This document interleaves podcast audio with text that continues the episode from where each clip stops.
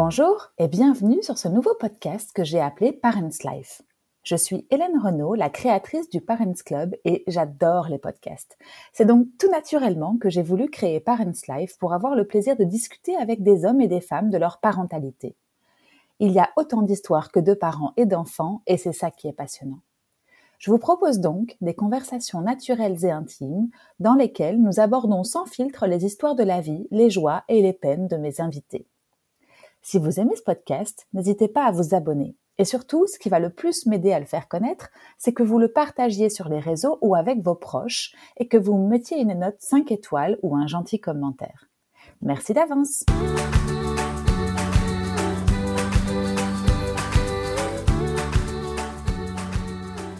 Aujourd'hui, je vous embarque dans ma conversation avec Mona.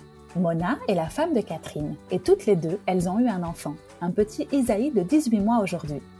Dans cet épisode, super riche, vous le verrez, Mona me raconte leur rencontre digne des plus beaux coups de foudre, de la grossesse et de la naissance d'Isaïe où vous le verrez, elle a été niée par le monde médical en tant que maman.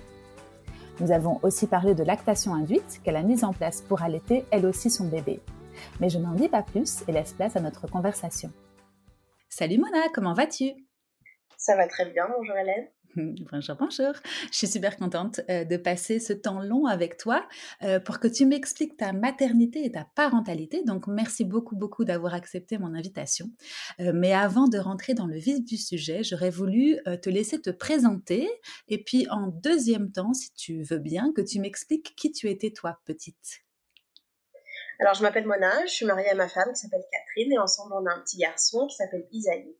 Et je suis éducatrice, je travaille à la fois en France et à la fois à Katmandou où on a créé une maison d'enfants qui s'appelle Sambava.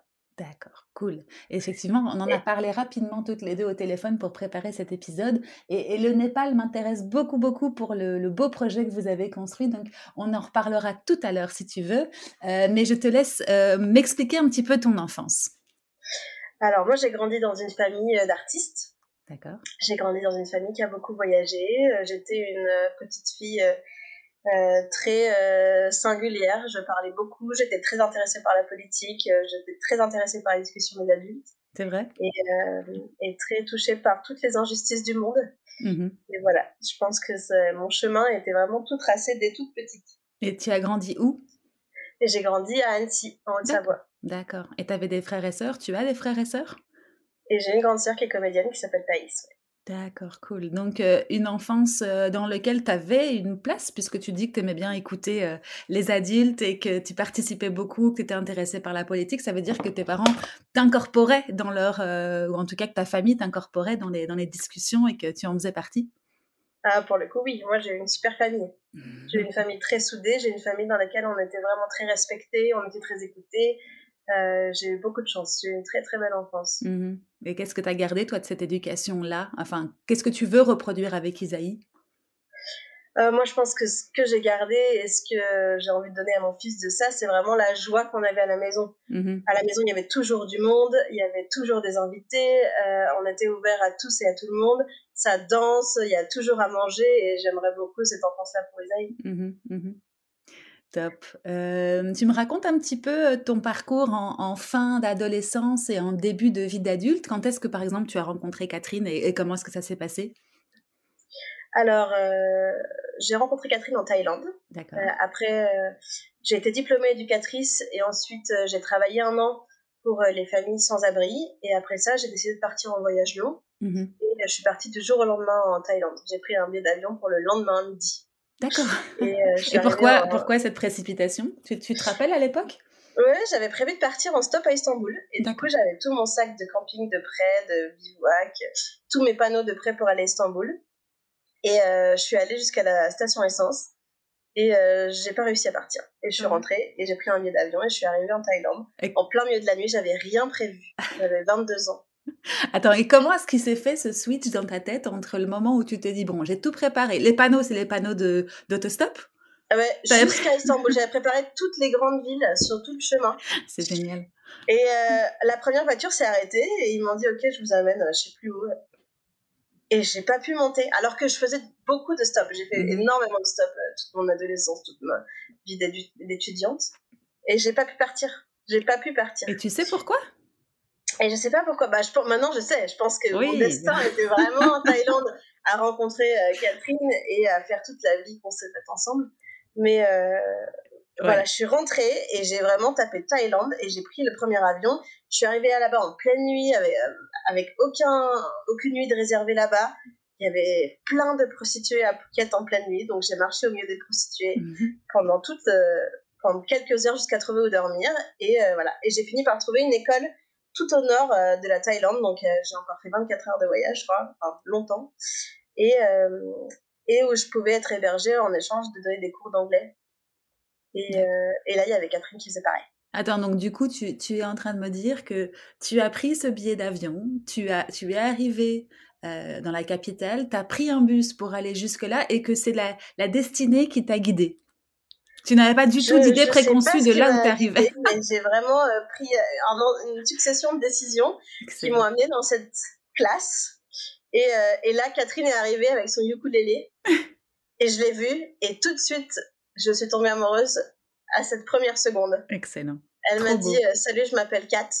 Et je me suis dit Ça, c'est. Ça, c'est quelqu'un d'important pour moi. Mais j'étais pas du tout attirée par les femmes à ce moment-là. Mm-hmm mais c'était elle, quoi. Ah, trop bien. Et, elle, qu'est-ce qui l'avait amenée là? Ah bah elle, elle euh, voyageait depuis très longtemps. Elle a vécu en Norvège, en Nouvelle-Zélande. Elle, elle, est euh, institutrice et du coup, elle enseignait euh, partout où elle était. Mhm. Et donc, elle, elle, elle s'est laissée guider de pays en pays et elle est arrivée là comme ça.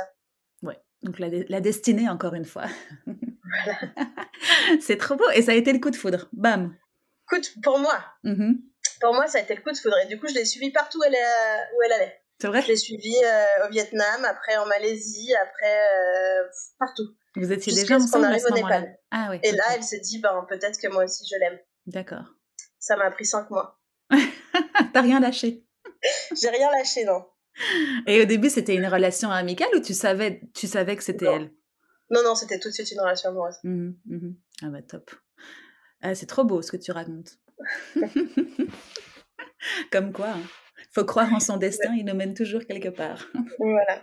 Et il est très, c'était très inattendu. Bah oui. Bah C'était vraiment ce que je ne cherchais pas. Mmh mmh Et vous êtes toutes les deux du coup dans le même, euh, dans, dans, le même, euh, comment est-ce qu'on dit, enfin, la même profession? Enfin, en tout cas, vous avez toutes les deux la même envie d'élever des enfants, d'éduquer les enfants et de les amener plus haut.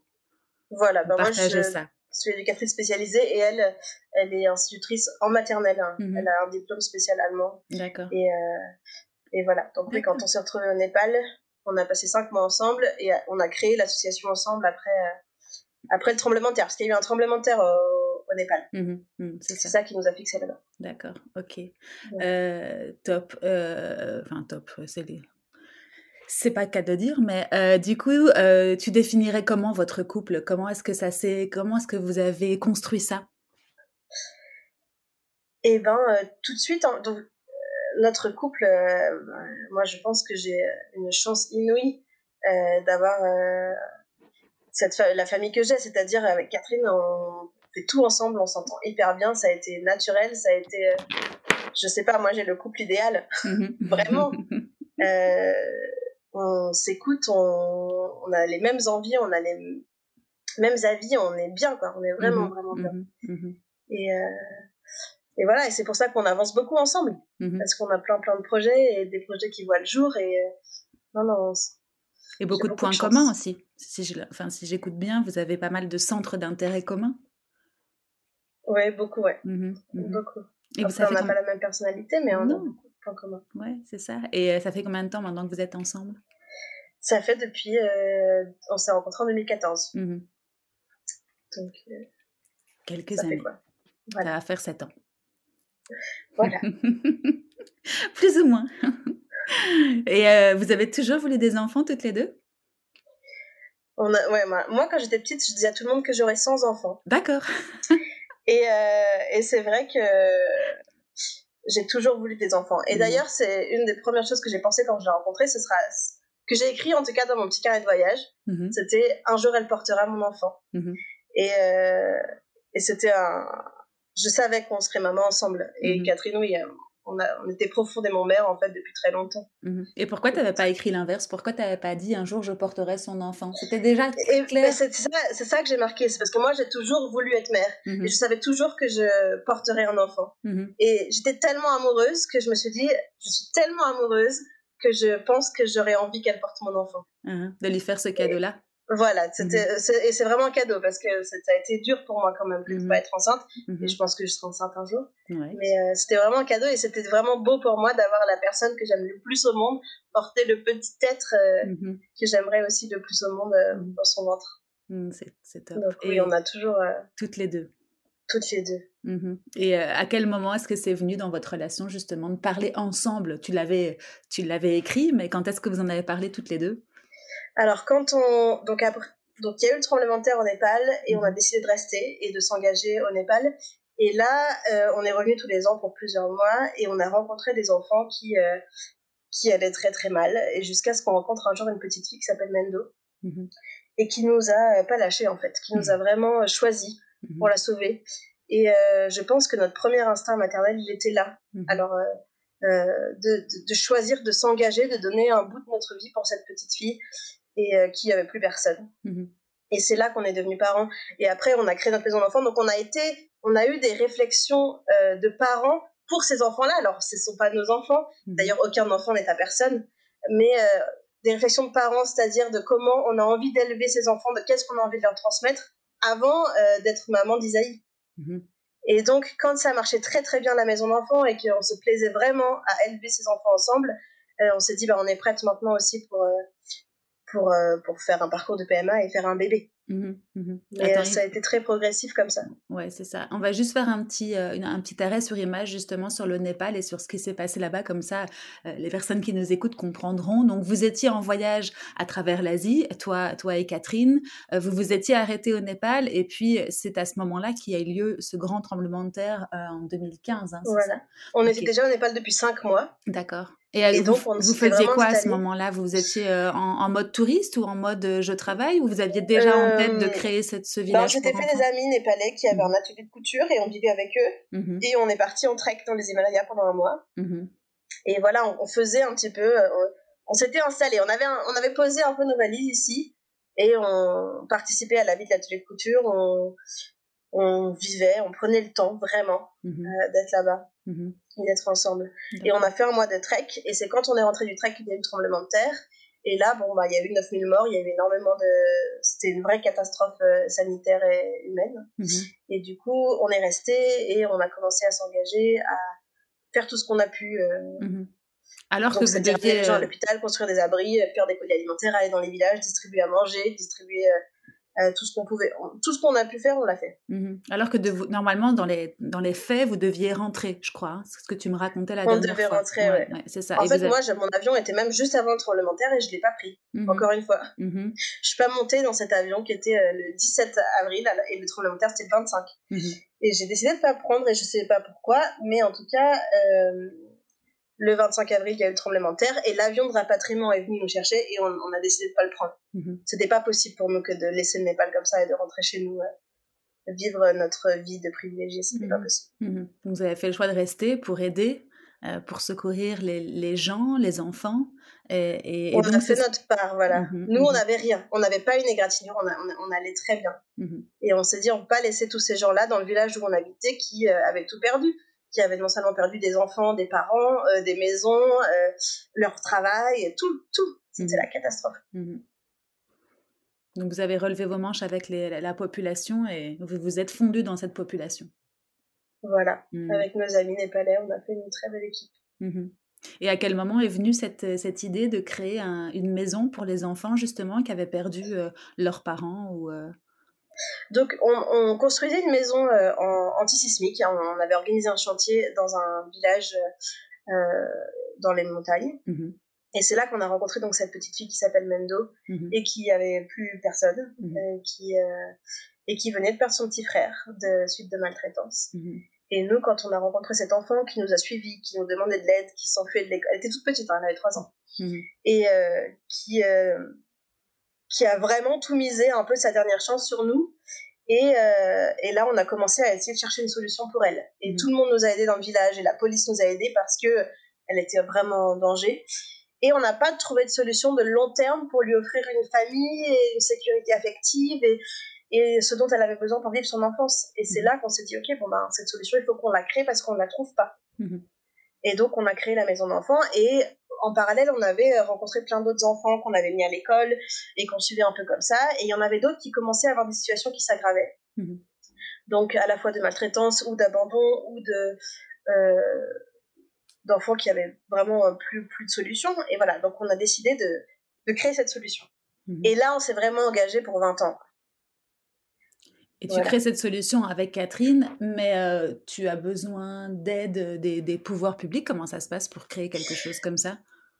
Bah, Alors, une maison d'enfants, ça, ça, se déclare. Donc, mmh euh, euh, on a des amis népalais qui travaillent aussi dans le domaine de l'éducation. Par exemple, on a un ami qui a une école internationale avec qui on s'est associé et qui est notre école partenaire pour les enfants.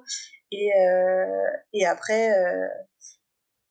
après, voilà, après, pour les financer, il y a des parrains et marraines en France qui ont parrainé les enfants pour pouvoir financer leur, euh, leur scolarité et leur vie. Et euh, ça s'est fait comme ça. Mhm. On a une association déclarée en France et, euh, une maison d'enfants déclarée en Népal. Mhm. C'est génial. Et, et, vous, vous vous êtes rendu compte au moment où vous vous preniez Mendo euh, sous, votre, euh, sous votre aile et que vous construisiez cette maison pour les enfants, de tout le travail que vous deviez accomplir, vous vous étiez euh, projeté ou vous avez vraiment fait au fur et à mesure pour parer au plus pressé? C'était comme, comme toutes les décisions extrêmement naïves qu'on a mmh prises dans notre vie, on les a prises euh, par des pulsions d'amour. Mhm. Mais euh, euh, non, on savait pas que ça nous coûterait aussi cher. Mhm. ça coûte énormément d'argent que d'élever. Maintenant, il y a 13 enfants à la maison d'enfants. Mhm. Et on a 42 enfants en tout qui sont dans des internats et à l'école. Et voilà. on savait pas que ça nous coûterait aussi cher. On savait pas que ce serait autant d'investissement et que ce serait une, une inquiétude de tous les jours de notre vie. Et heureusement qu'on ne savait pas, parce que sinon on l'aurait peut-être pas fait, et ce serait dommage parce que c'est la maison la plus euh, belle et la plus remplie d'amour que je connaisse. Mhm. Et euh, ce sont des enfants qui ont vraiment saisi leur chance et qui sont extraordinaires et qui euh, sont et qui sont vraiment chez eux là, dans mhm. cette maison-là. Voilà. Ouais, trop beau. Donc vous êtes devenue maman d'abord au Népal. Alors les, les, enfants ils nous appellent Didi comme on appelle toutes les Didi ça veut dire grande sœur. Donc, que toutes les femmes qui viennent dans cette maison, on les appelle Didi, mhm. qui viennent aider parce que il euh, n'y a pas que nous en fait. Hein. Déjà, on a embauché des personnels népalais, on a trouvé des femmes extraordinaires pour venir mhm. s'occuper des enfants euh, mhm. à temps plein et euh, quand on est là, mais aussi quand on n'est pas là. Et il y a aussi des, des, amis, des gens qui ont rejoint l'équipe, qui sont venus, qui font des des volontaires qui viennent pour plusieurs mois dans la maison d'enfants et voilà. Donc c'est toute une équipe euh, d'amour autour de ces enfants-là. Mhm. On n'est pas les parents de ces enfants, on est la figure euh, maternelle mhm. de ces enfants. Mhm. Mais euh, voilà, on est devenus famille en tout cas à ce moment-là. D'accord, ok, je comprends. C'est là que le cheminement a commencé en tout cas à, ce moment-là. Et, et aujourd'hui, donc du coup, vous passez la moitié de l'année là-bas et la moitié de l'année ici en France? Voilà, un peu moins que, un peu moins que ça. Alors mhm. avant, euh, Isaïe, on y allait cinq mois par an, et mhm. après Isaïe est arrivé, du coup, on n'y allait que deux mois, mhm. euh, l'année où euh, Catherine était enceinte. Et cette année, on y était presque quatre mois, puisqu'on a été bloqué pendant le confinement. Et voilà, on n'a pas le droit d'y être plus de cinq mois par an. D'accord. Et aussi, il faut qu'on fasse des sous, donc il faut qu'on travaille. Et euh, le travail, c'est en France, c'est pas au Népal. Ouais, ouais, Et, euh, voilà. Mais on y est en tout cas dans nos têtes euh, tout le temps. Mm bah oui, je me doute que vous devez avoir des liens constants avec eux partager des choses ensemble euh, grâce à toutes les nouvelles technologies qui existent en plus. Voilà, mmh, c'est ça. D'accord, ok. Bon, bah alors du coup, euh, si tu veux bien revenir à votre maternité, en tout cas qui a donné naissance à Isaïe, pour me raconter un petit peu le cheminement, euh, comment est-ce que ça s'est passé? Alors, pour pouvoir avoir Isaïe, donc en France, c'était pas légal. Mmh Et on s'est installé à Berlin, en Allemagne. On a décidé de s'expatrier là-bas. On voulait faire un bébé de façon totalement légale. On n'avait pas envie de de se lancer dans les allers-retours. Euh. Donc on, on, a trouvé une clinique de fertilité qui a bien voulu nous traiter parce qu'à. Berlin c'est légal mais c'est pas obligatoire, c'est au bon vouloir de la, de ah, la clinique. Voilà. Mhm. Donc il y en a plusieurs qui n'étaient pas d'accord de, mhm. euh, de nous aider à avoir un bébé, puis il y en a une qui était d'accord et on a trouvé euh, pour finir, après, après plusieurs autres, une gynécologue géniale. Et on a choisi un donneur dans une banque danoise. Et, euh, et on s'est lancé. Alors, il y a eu plusieurs essais, ça n'a pas marché tout de suite. Et pour finir, euh, on a pu euh, inséminer le jour où on avait prévu d'aller au Népal. Ah ouais. Donc, c'était le quatrième mois d'essai. Et on était un samedi matin, la clinique était fermée, mais notre gynéco était tellement géniale qu'elle a, ouvert pour nous. Donc il n'y avait que nous. on est arrivé le matin, on a fait l'insémination et ensuite on est allé direct à l'aéroport. Ah, vous êtes parti Voilà. Génial. Euh, et, en fait, ça se passe comme ça. C'est vraiment euh, quand le follicule est prêt, c'est mhm. maintenant, quoi. Mhm. Et on pensait que c'était foutu parce que c'était pas normalement, c'était, ça rentrait pas dans nos timings. On pensait qu'on allait partir au Népal plusieurs mois et que c'était reporté à l'année d'après, quoi. Mhm. Et euh, voilà. Et euh, donc, on, on, est arrivé au Népal. Et on n'avait aucune idée de si ça avait marché ou pas. Et en mhm. plus, normalement, il faut rester un peu calme après une insémination. Mhm. Ils disent de pas trop prendre la voiture, de pas trop se déplacer. Euh. Mais nous, on a pris le taxi, on est allé à l'aéroport, on est allé au Népal. Et voilà, donc c'est un bébé qui s'est fait dans les airs. Mhm.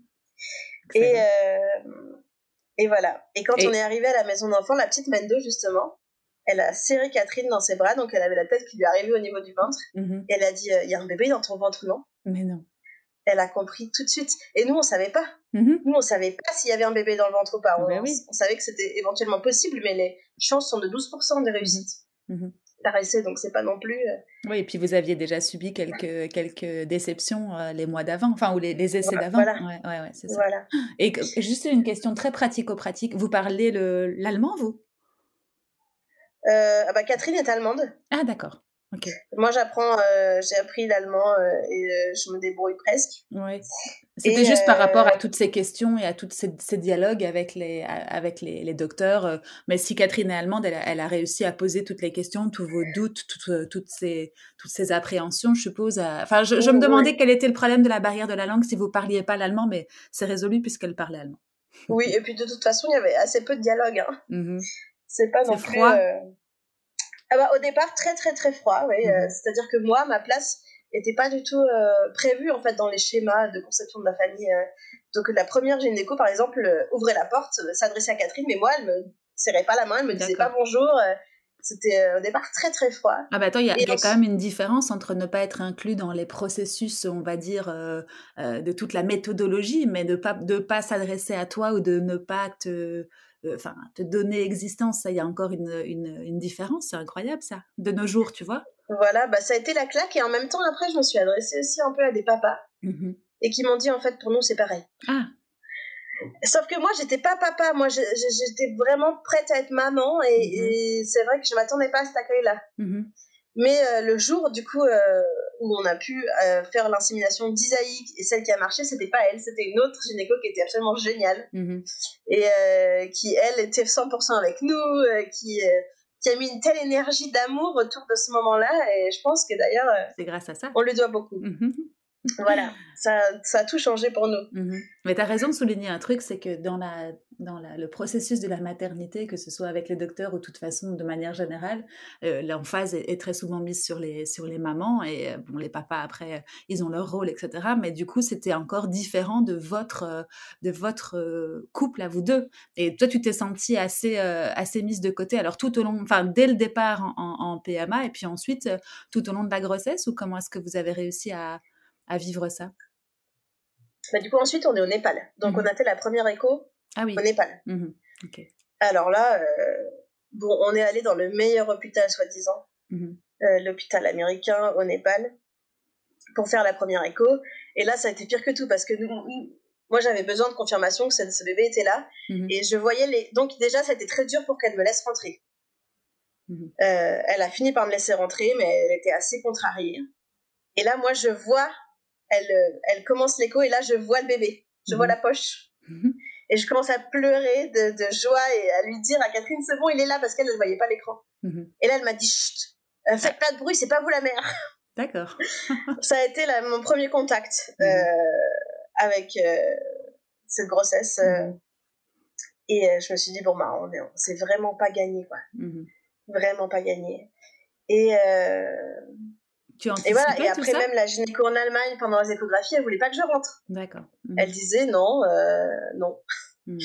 Jusqu'à ce qu'il y ait l'échographie pour révéler le sexe de l'enfant. Mhm. Et là, elle, pareil, elle m'a dit non, non, vous restez dans le sas. Et, euh, et puis elle a fini, elle est donc elle est allée faire son écho, puis elle a changé d'avis, elle a dit euh, bon bah venez quand même parce que comme on va savoir si c'est une fille ou un garçon, peut-être que ça vous intéresse. bah oui, du coup oui. Voilà. Tu l'avais anticipé, toi, cette, euh, cette violence-là? Pas du tout. Mmh Pas du tout, surtout que nous, on, on, faisait vraiment un bébé à deux et que c'était. J'étais extrêmement impliquée. Euh, mmh.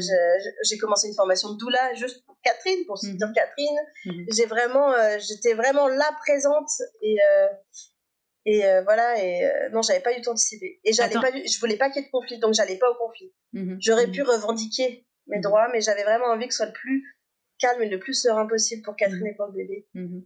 J'ai une question que, euh, je t'ai pas posée. Comment est-ce que vous avez pris la décision de qui allait porter euh, Isaïe ou le bébé? Bah alors moi, quand, quand j'ai relu mes carnets de voyage, euh, c'était clair dans ma tête depuis longtemps, mais j'avais oublié. Et un jour, donc on en a beaucoup parlé, on se, on se chamaillait un peu, on avait vraiment toutes les deux envie de porter. Et un jour, je lui ai, je sais pas, ça a été un déclic et je lui ai écrit une lettre et je lui ai dit euh, que j'avais envie que ce soit elle. Mhm. Et elle était trop contente. Mhm. Et, euh, donc, tous le premier, après, elle aussi, elle est un mhm. tout petit peu plus âgée que moi, elle, était très en forme, enfin voilà, c'était, c'était bien que ce soit elle. Et, euh, voilà. Et vous vous êtes dit à ce, moment-là que de toute façon, il y, en aurait un deuxième. Enfin, je, je parle à ta place, hein, mais euh, ça a été le, cheminement a été celui-là. Vous vous êtes dit il y en aura un deuxième et c'est toi qui le portera ou pour l'instant vous n'avez Oui, on s'est dit ça. On mhm. s'est dit ça. Après, la réalité aujourd'hui n'est pas forcément celle-là. On n'est pas sûr qu'on en fasse un deuxième. Mhm. Euh, surtout qu'on est rentré en France et que euh, c'est très compliqué les lois ici. c'est toujours pas passé. Mhm. Il y a des critères très particuliers. Donc on n'est pas sûr, on est vraiment comblé pour l'instant avec celui-là. Mhm. Mais euh, oui, on s'était dit ça. Mhm. D'accord. On s'était dit ça parce que ça avait une grande importance à l'époque. Mais mhm. aujourd'hui, moi, c'est mon fils. Qu'il soit passé par mon ventre ou pas, euh, ça n'a en fait plus aucune importance. Ouais. Voilà. T'as raison. D'accord, ok. Donc je te laisse repartir dans le, dans le processus de, de la maternité. Donc euh, aux, premières échos, il y a, y a, eu un refus, ou en tout cas, euh, le, le, monde hospitalier n'était pas du tout prêt à, à, te recevoir. Et donc tu l'as, tu l'as vécu, enfin non, non, tu l'as pas forcément vécu sereinement, mais en tout cas, tu as essayé de rester le plus sereine possible pour que la grossesse se passe au mieux, si j'ai bien compris. Et à un moment donné, il y a eu un déclic ou ça a été comme ça jusqu'à la fin? Non, ça a été comme ça jusqu'à la fin. Mhm. Mais euh, j'avais Catherine qui est quand même euh, très, très, très consciente mhm. que c'était, euh, ça devenait compliqué pour moi de trouver ma place quand même. Et c'est là aussi qu'est venu le cheminement où je me suis dit, mais moi j'ai envie d'allaiter mon enfant. Mhm. Et j'ai envie de cette place-là. J'avais peur qu'il ne me considère pas comme sa mère, j'avais peur que de pas trouver ma place et je me suis dit, mais tiens, ça serait peut-être un moyen. Mais comme ça, ça venait d'une réflexion en fait finalement assez égoïste et très personnelle. C'était vraiment pour moi, pour ma place, pour mes, pour mes angoisses à moi. Euh, j'ai un peu refoulé ça et je me suis dit non, mais on va pas faire comme ça, on va, euh, on va, on va faire euh, le plus simplement possible jusqu'à ce que je rencontre une sage-femme qui nous a fait la préparation à l'accouchement, mhm. qui nous a dit mais si, mais ça va être génial, c'est génial d'allaiter à deux quoi. Mhm. Et, et là, elle m'a un peu débloquée, elle m'a dit voilà, elle a dit ça parce euh, qu'elle avait déjà vécu euh, une expérience comme ça avec une de ses patientes ou euh, tu sais? Non, je pense pas parce que surtout elle savait pas comment ça marchait. Au départ, elle m'a dit mais non, mais tu le mets au sein et le lait viendra tout seul. Alors pas du tout. Pas du tout comme ça que ça se passe, c'est une légende urbaine. mais c'est vrai que le fait qu'elle dise ça en préparation à l'accouchement et que tout le monde autour avait l'air de trouver ça merveilleux et normal, mm-hmm. je me suis dit bah peut-être que ce désir-là finalement euh, il est pas si bête, il est pas si égoïste et peut-être que ça peut marcher pour nous. Mhm. Et du coup, après, on a une sage-femme. En Allemagne, il y a une sage-femme qui euh, vient avant la naissance et qui après peut venir euh, quasiment tous les jours pendant six semaines. C'est, c'est génial. Ça, change tout pour le mhm. postpartum. Et du coup, cette sage-femme-là, elle s'est pris d'amour pour nous et elle a fait toutes les recherches possibles et imaginables sur, sur, sur le sujet pour que ce soit possible. D'accord. Et, et du coup, j'ai pu rencontrer une consultante en lactation qui a dit non mais il faut faire ça ça va être trop bien pour ce bébé mhm. et ça va être surtout génial pour Catherine, mhm. qui va pouvoir passer le relais, euh, qui va pouvoir dormir. Euh, et voilà. Donc, ça, c'était avant la naissance ou après la naissance? C'était juste avant, c'était cinq semaines avant. Ouais, ouais, c'est ça. Donc vous étiez dans un process de, de l'anticiper en tout cas, et, toi tu te posais ces questions-là et tu as été bien entourée surtout. Et je suis tombée sur les bonnes personnes mmh vraiment, parce que je suis tombée sur la spécialiste de la lactation induite en Allemagne, quoi. Mmh mmh et donc, euh, explique-moi juste, refais un petit point sur la lactation, le, mot induite, enfin lactation induite, pour ceux qui ne connaissent pas. Lactation induite, c'est quand une euh, personne qui n'a pas porté d'enfant euh, crée la lactation pour pouvoir allaiter un enfant. D'accord. Donc ça peut être euh, des mamans adoptantes, ça peut être des mamans non biologiques. Ça marche aussi chez les hommes. Ah, il y a très mhm. peu qui l'ont fait. Mhm. Et ça peut être par exemple des personnes trans aussi, mhm. qui sont nées euh, dans un corps d'homme et qui euh, ont fait leur transition pour être une femme. Et du coup ça marche aussi puisque ça marche chez tout le monde. Ah oui, C'est ça. Et, et, tu dis, euh, euh, le, rêve, on va dire, de, de le mettre au sein, euh, ça n'a pas marché et, c'est normal? Ça veut dire que tu as, as, dû passer par quel process, toi? Comment? non, je me demandais, tu disais tout à l'heure que le mettre au sein et puis c'est tout, euh, ça c'était un, mythe. Ah euh, comment est-ce que ça s'est passé alors? Ah, voilà. Donc non, il y a des protocoles qui euh, mmh sont à mettre en place pour que ça marche. Parce que mmh du coup, il y a plein de gens qui disent qu'il suffit de le mettre au sein et de boire des tisanes de fenouil, mais ça c'est pas vrai. Mmh et du coup, il y a un protocole qui a été établi par Jack Newman, qui est un pédiatre spécialiste en allaitement canadien. Et c'est vrai que là-bas, tout le monde enfin, tout le monde entend parler de lactation induite, c'est très répandu. Mhm. Et euh, du coup, c'est un protocole qui allie, il y a plusieurs façons de faire. Donc, soit on prend la pilule et ensuite on prend du dompéridone. Mhm. Et moi, c'était trop tard pour moi, j'ai pris que le dompéridone. Donc, c'est un anti-vomitif qui a pour effet secondaire la lactation. D'accord. Et donc, c'est un médicament à prendre. Euh, moi, j'ai pris 90 grammes de dompéridone mhm. par jour. Et à la fois, on tire son lait toutes les 3 heures. D'accord. Euh, jusqu'à la naissance. Mhm. Et moi, j'étais mais fin prête pour la naissance. Mhm. J'avais plein de lait. Donc, c'était pas trop peu. Il fallait anticiper vraiment. Euh, les cinq semaines ont été nécessaires. Oui, mais si jamais quelqu'un réalisait qu'il a envie d'enduractation et que le bébé est déjà né, c'est possible aussi. Ok, d'accord. Voilà. D'accord, ok. Et comment Il y a plein de choses qui sont possibles. Ouais, ouais, c'est ça. Et comment s'est passée justement la fin de cette grossesse? Enfin, raconte-moi un petit peu la, grossesse de Catherine. Elle s'est bien passée? Vous étiez contente d'être en Allemagne aussi pour être bien entourée comme vous l'avez été ou euh? Euh, ben, on était déjà au, Népal. Alors au Népal, c'est compliqué parce que euh, pendant la, enfin, elle était enceinte, c'était le premier bébé, on était au Népal, euh, il y a eu quelques soucis au départ avec la grossesse et on mhm. avait peur de pas pouvoir trouver les médecins pour pouvoir euh, gérer. Mais mhm. notre gynéco qui nous a fait l'insémination en Allemagne a géré à distance, mhm. on a fait venir des médicaments d'Inde, enfin bref, ça, ça a marché. Mais au départ, ça a été compliqué quand même les premiers mois parce qu'on était au Népal et qu'il y a plein d'odeurs et qu'elle avait beaucoup de nausées et et euh, qu'on avait vraiment très très peur de le perdre aussi. Mhm, mhm. Euh, et ensuite, on était en vacances. Mhm. Et là, c'était génial. Elle était vraiment trop bien dans la mer et euh, c'était vraiment super. Et ensuite, on était de retour en Allemagne. Et la grossesse s'est bien passée. Catherine était vraiment très forte. très, très, très, très belle enceinte, très, très bien enceinte. Et on a beaucoup parlé à ce bébé. Non, ça s'est très bien passé. Au dernier moment, on a eu une place en maison de naissance parce qu'il y a un gros baby boom à Berlin, donc il n'y a pas forcément de place dans les maternités. Mhm. Et euh, les maisons de naissance, c'est une place en maison de naissance. Ouais, c'est ça. C'est la version un peu plus, euh, un peu moins médicalisée que les, que les, que les, maternités. Alors à Berlin, c'est pas du tout médicalisé. Il n'y a même pas un mhm. doliprane. Hein. D'accord. Il n'y a rien, rien, rien, rien. En, en général ou dans ces maisons de naissance? Oui, c'est ça.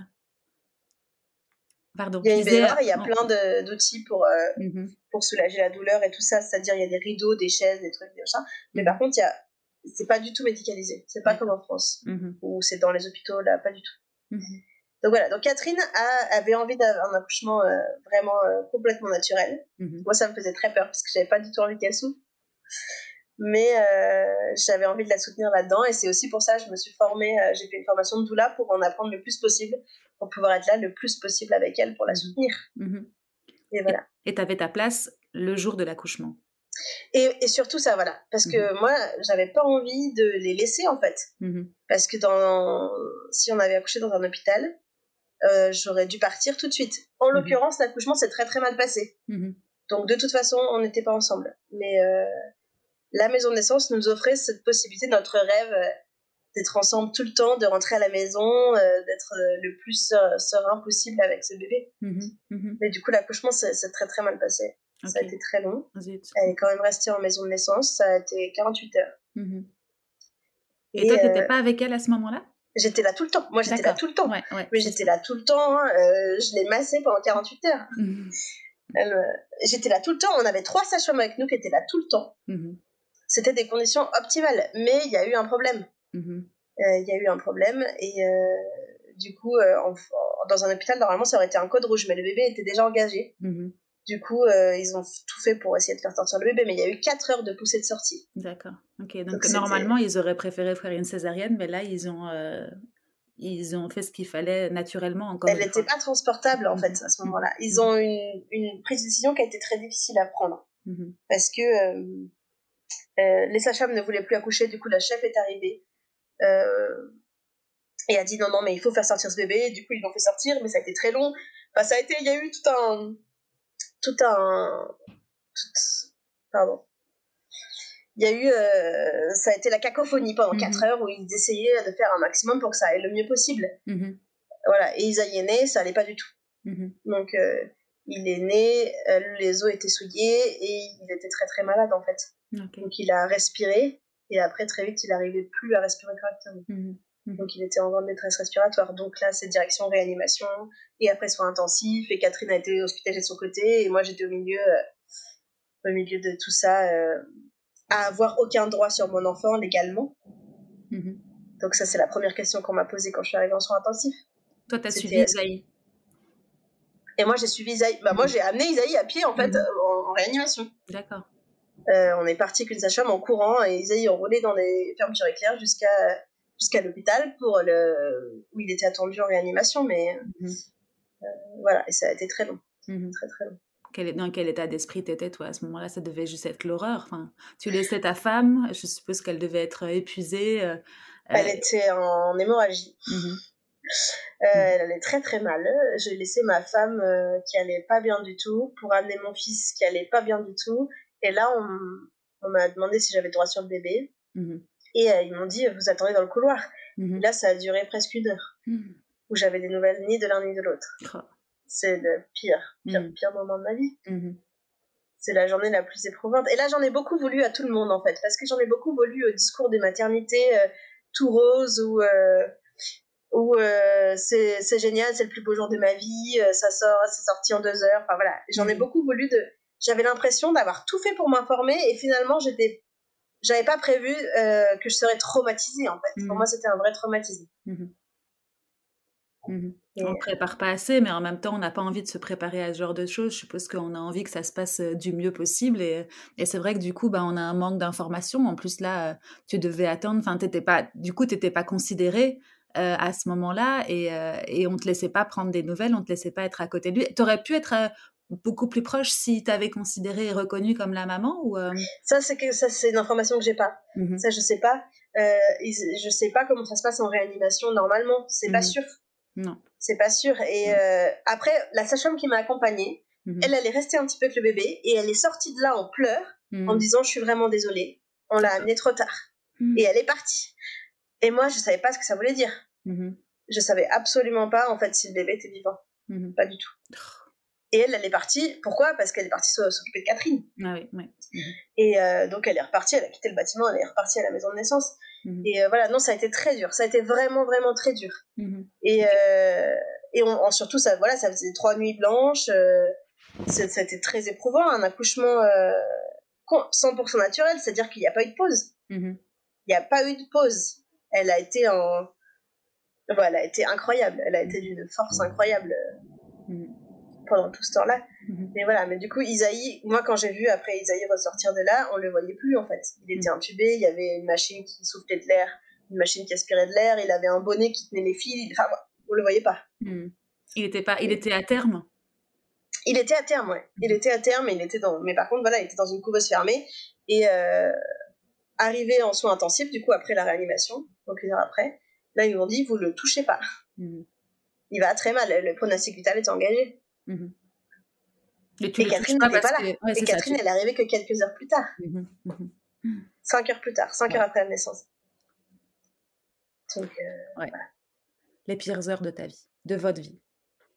Ah ouais, puis ça a continué parce qu'il a respiré par lui-même que 24 heures plus tard. Mmh Donc c'était vraiment les trois pires jours de ma vie, ouais. Ouais, ouais, ouais. Mais. Euh, D'accord. Et toi, tu as, toi, tu t'es senti complètement, euh, complètement nié, je suppose, comme tu le disais. Euh, tu n'avais pas tes droits. Et de toute façon, dans d'autres pays, ça n'aurait pas été mieux, je suppose. L'Allemagne était assez, est assez à l'avant-garde de tout ça, mais, mais aujourd'hui. Ben, c'était étonnant parce que du coup, il y avait la chef de service euh, infirmier qui était aussi la référente lactation, qui elle a pris ses positions tout de suite en disant on ne donnera pas votre lait au bébé. Donc, mmh. Ils ont dit, parce qu'au départ, ils ont dit, il faut du, lait maternel, il faut l'aider, il va pas bien, il faut du lait maternel. Donc moi, j'ai commencé à faire plein de biberons de lait. Euh, j'étais là pour ça, c'était ma mission. Euh. Mhm. Et, euh, et donc j'ai fait ça toute la nuit. Je suis restée toute la nuit, j'ai pompé du lait, pompé du lait pour lui. Et on pouvait pas, lui, il prenait pas le lait, hein. il avait une sonde qui allait directement dans son, estomac. Mhm. Et en fait, ils lui ont pas donné. Et la chef de service a fait passer le mot à tout le monde que non seulement on pourrait pas lui donner mon lait, mais qu'en plus moi, j'avais pas le droit de le prendre en peau à peau. D'accord. Mhm. Et euh, ils ont dit c'est beaucoup trop stressant d'avoir deux mamans pour, pour ce bébé, déjà il va pas bien, euh, on va pas lui rajouter du stress. Mhm. Et ça pour moi, mais ça a été le coup de massue. Je ne m'y attendais pas du tout. Mhm. Pas du tout. Et finalement, 24 heures plus tard, il n'était pas en peau à peau, mais j'ai eu le droit de le prendre. Et euh, j'étais toute seule dans la chambre, parce que Catherine, en fait, elle se remettait, elle allait pas, pas bien du tout. Et c'est là qu'il s'est mis à respirer par lui-même. Et là, je me suis dit, bon, bah, ils vont bien voir qu'il n'est pas stressé, cet enfant, avec moi. Mhm. Et non, ils n'ont pas vu. Ils n'ont pas vu. Tu as eu vraiment euh, une porte, quoi. À, ce niveau-là, ouais. Par contre, on a eu des sages-femmes, celles qui nous ont accouchées, et les autres, toutes les sages-femmes de la maison de naissance, qui ont euh, tout fait pour nous aider, quoi. Mhm. Qui ont été vraiment géniales. Et la pédiatre aussi. La pédiatre était vraiment choquée, en fait, des dispositions qui étaient prises pour nous. Et euh, c'est elle qui a un peu organisé de pouvoir transférer Isaïe dans un autre service quelques jours plus tard. Et, euh, et là, ils avaient euh, prévu un lit pour moi. Mhm. Et je pense que c'est grâce à elle. Alors, elle nous a pas parlé du tout, mais je sais que c'est elle qui a organisé ça et que je pense qu'elle n'était pas vraiment d'accord avec ce qui se tramait, avec cette espèce de discrimination complètement assumée qui se tramait en soins intensifs. Mhm. Mhm. Après, il y avait deux mondes. Il y a, je suppose qu'il y a le monde de l'hôpital et le monde de la maison de naissance qui est déjà beaucoup plus prête, beaucoup plus prête à, à, votre, à votre famille et qui, avait, euh, qui, qui a d'autres mentalités aussi, je suppose, non? C'est un peu comme chez nous dans oui.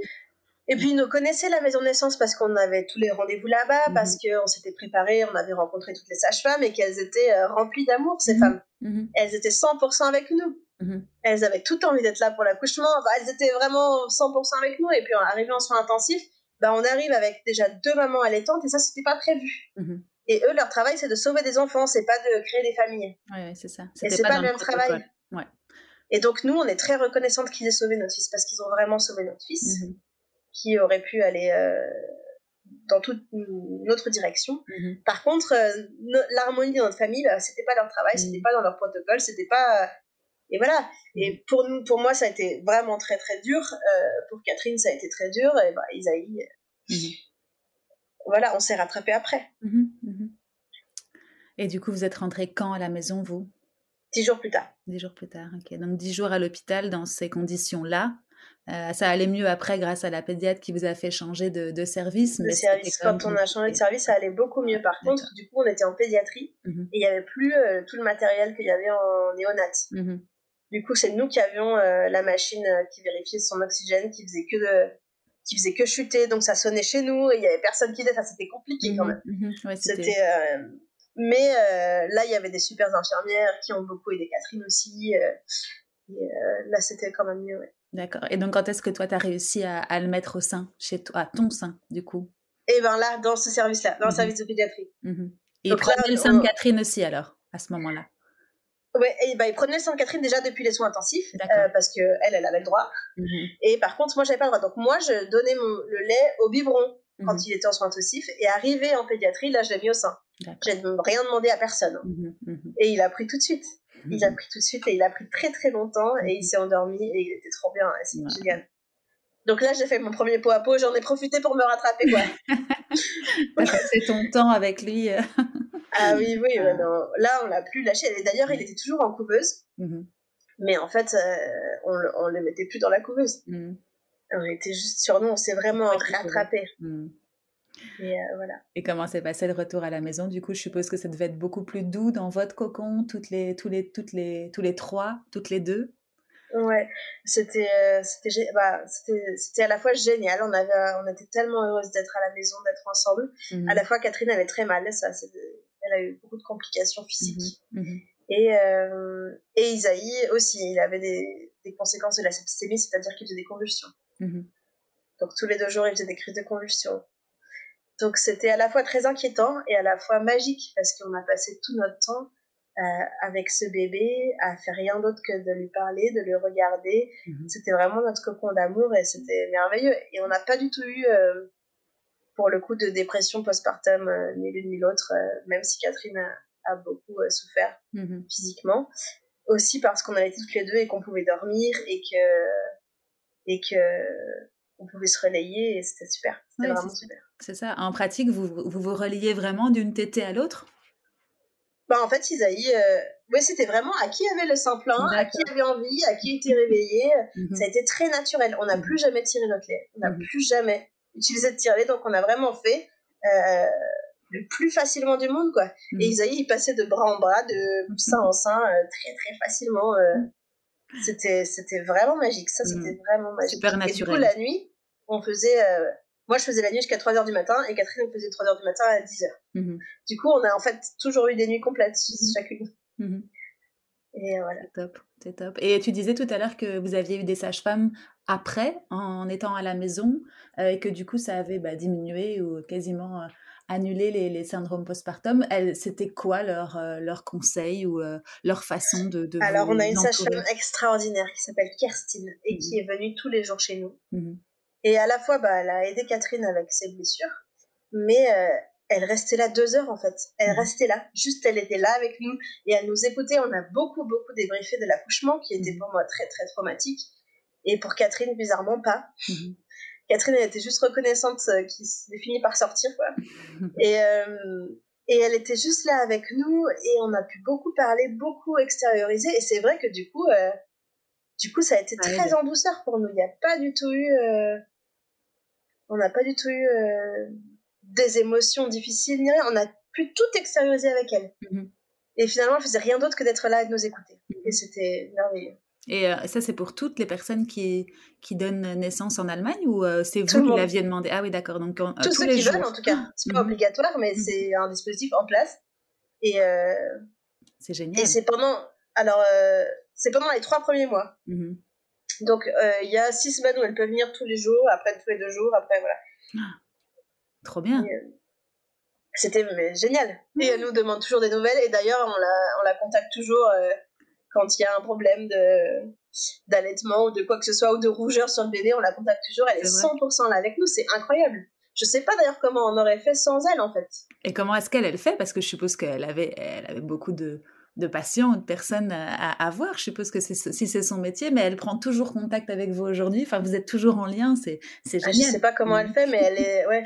Bah, après, on a créé aussi une relation euh, mmh d'amour avec cette femme. On, lui, on est très reconnaissante et elle, elle a beaucoup aimé euh, être là avec nous. Mmh elle nous l'a dit et c'était très dur d'ailleurs quand c'était fini. Mhm.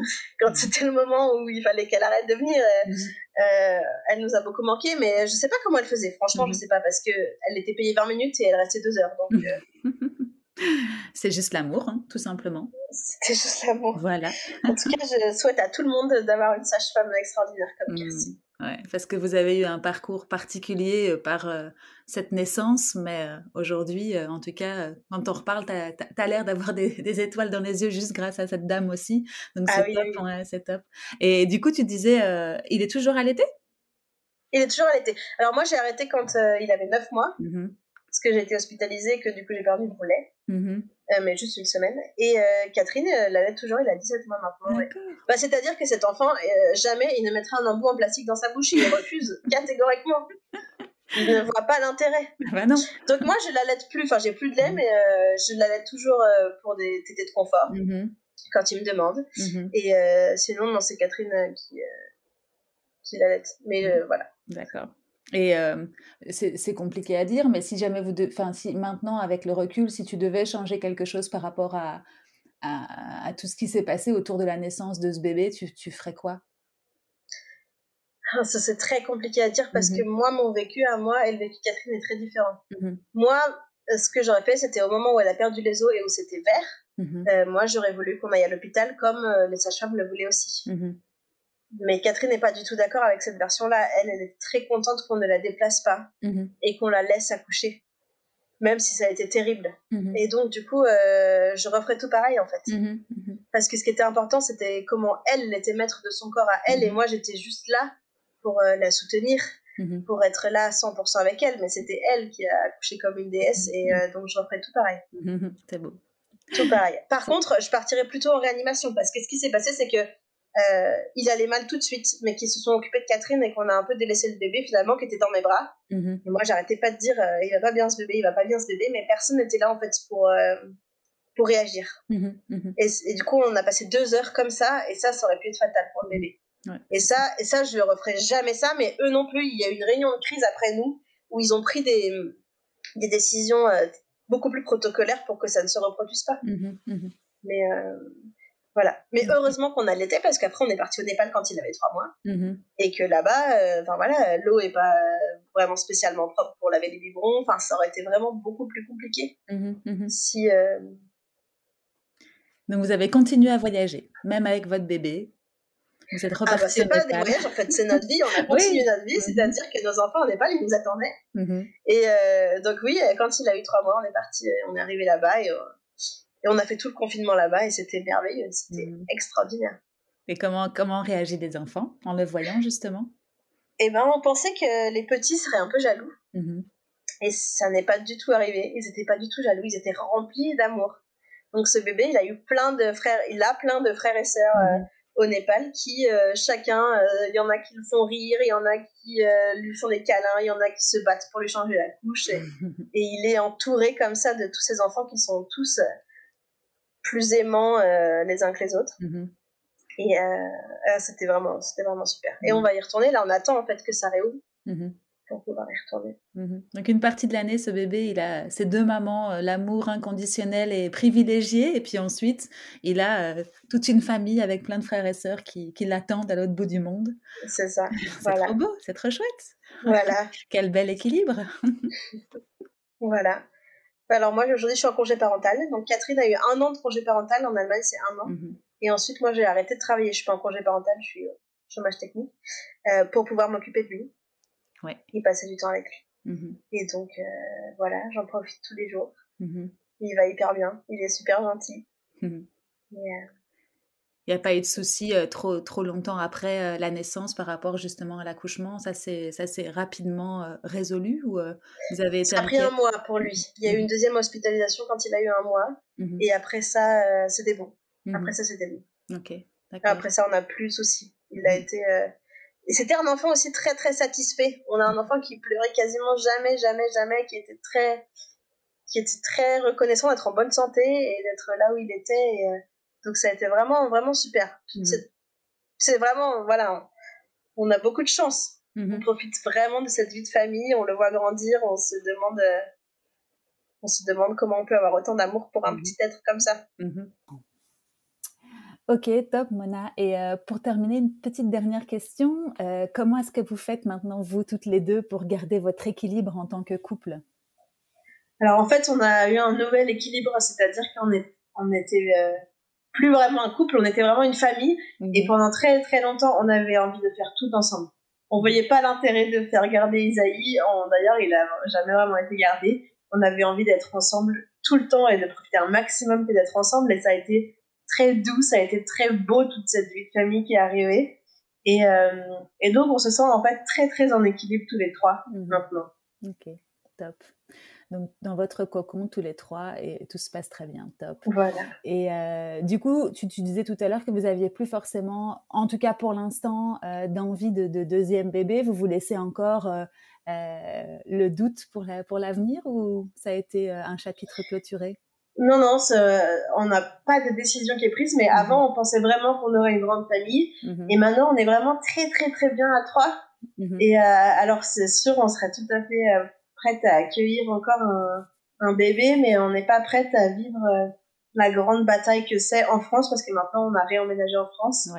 pour avoir un bébé par PMA, alors que mhm. pour l'instant c'est pas encore légal, qu'il y a plein de critères qui ont été mis pour les donneurs euh, anonymes, pas anonymes, enfin voilà. Mhm. Euh, pour l'instant on est très très très bien à trois et on en profite et euh, j'espère qu'un jour on aura un, un deuxième enfant, mhm. mais c'est plus si important que ça l'était avant dans notre imaginaire de la famille. Ok, et euh, on, juste petit détail pratico-pratique, mais qui a son importance, il n'y a toujours pas d'avancée à ce niveau-là? On voit pas le bout du tunnel ou toi tu, tu, tu, tu, suis ça de près? Alors là, ils ont annoncé comme ça au détour d'une interview que les premiers bébés euh, par PMA devraient naître euh, printemps prochain. Mhm. Ce qui est concrètement pas du tout possible, mhm. sachant que les, déjà les couples hétéros ont un à deux ans d'attente pour avoir euh, leur don. Enfin voilà, c'est c'est pas du tout possible. Du coup, non, on voit pas le bout du tunnel en fait. On n'a pas, mhm. pour l'instant, on n'a pas de garantie et on n'a pas non plus idée de exactement comment ça va se passer. Et voilà, pour nous, on aimerait bien aussi avoir un deuxième bébé avec le même donneur. Mm-hmm. On a trouvé plein de frères et sœurs euh, euh, d'Isaïe qui ont été conçus avec le même donneur et on adore euh, cette ambiance-là pour lui, qui mm-hmm. connaissent un petit peu ses racines, qui les réponses à toutes ces questions. Et euh, donc, si on fait un deuxième enfant, on voudrait que ce soit avec le même donneur. Et pour l'instant, on n'a pas de garantie que ce soit possible. D'accord. Donc, on verra. On va se laisser porter comme on a toujours fait. et quand ce sera le bon moment, on le saura. Bien sûr. Et donc c'est pour ça aussi que tu avais envie de témoigner, c'était pour faire avancer les choses à ta manière, je suppose, ou en tout cas que, que ton témoignage serve à d'autres personnes? Je pense que plus de gens euh, nous connaissent et euh, s'approchent des familles homoparentales, entendent parler de lactation induite, d'être de maman, euh, moins il y aura de peur. Je pense mmh que c'est la peur qui fait, qui crée les différences et qu'en fait il n'y en a pas. On est une mmh famille pleine d'amour pleine d'envie d'être ensemble et je pense qu'Isaïe est très bien là où il est. Mhm. Et, euh, et, voilà, plus on se mélange, plus on entend parler euh, euh des familles, euh, de toutes les familles et plus on vivra bien ensemble, je pense. Mhm. Ouais, je te suis entièrement. Bon, mm. bah, écoute, merci beaucoup, beaucoup, Mona, pour ton temps. Bah, merci à toi. Si on veut suivre tes aventures, celles de Catherine et d'Isaïe et de tous les enfants du Népal, j'invite les personnes qui nous écoutent à aller sur Insta euh, tu as une page, vous avez une page qui s'appelle Mona et Catherine, si je me trompe pas. Voilà. Tu me contredis si c'est le cas, euh, dans laquelle tu as d'ailleurs beaucoup de documenté euh, sur votre voyage, sur les enfants là-bas, et, qui est très intéressante et très très belle à regarder. Donc voilà, je vous invite à aller par là si vous voulez garder contact avec Mona. Merci beaucoup. Eh bien, avec plaisir. En tout cas, c'était très, très, très sympa de parler avec toi aujourd'hui. Euh, et puis, euh, ce fut un réel plaisir et un, beau partage. En tout cas, merci beaucoup, Mona. Eh ben, merci à toi pour ton écoute. Avec plaisir. À bientôt. Au revoir. Salut. Et voilà, c'est déjà fini. Si cette conversation et ce concept vous a plu, N'hésitez pas à nous le faire savoir en nous laissant une petite note 5 étoiles sur les plateformes d'écoute, Apple Podcast principalement, et un gentil commentaire. Ça nous aidera à le faire connaître. À très bientôt!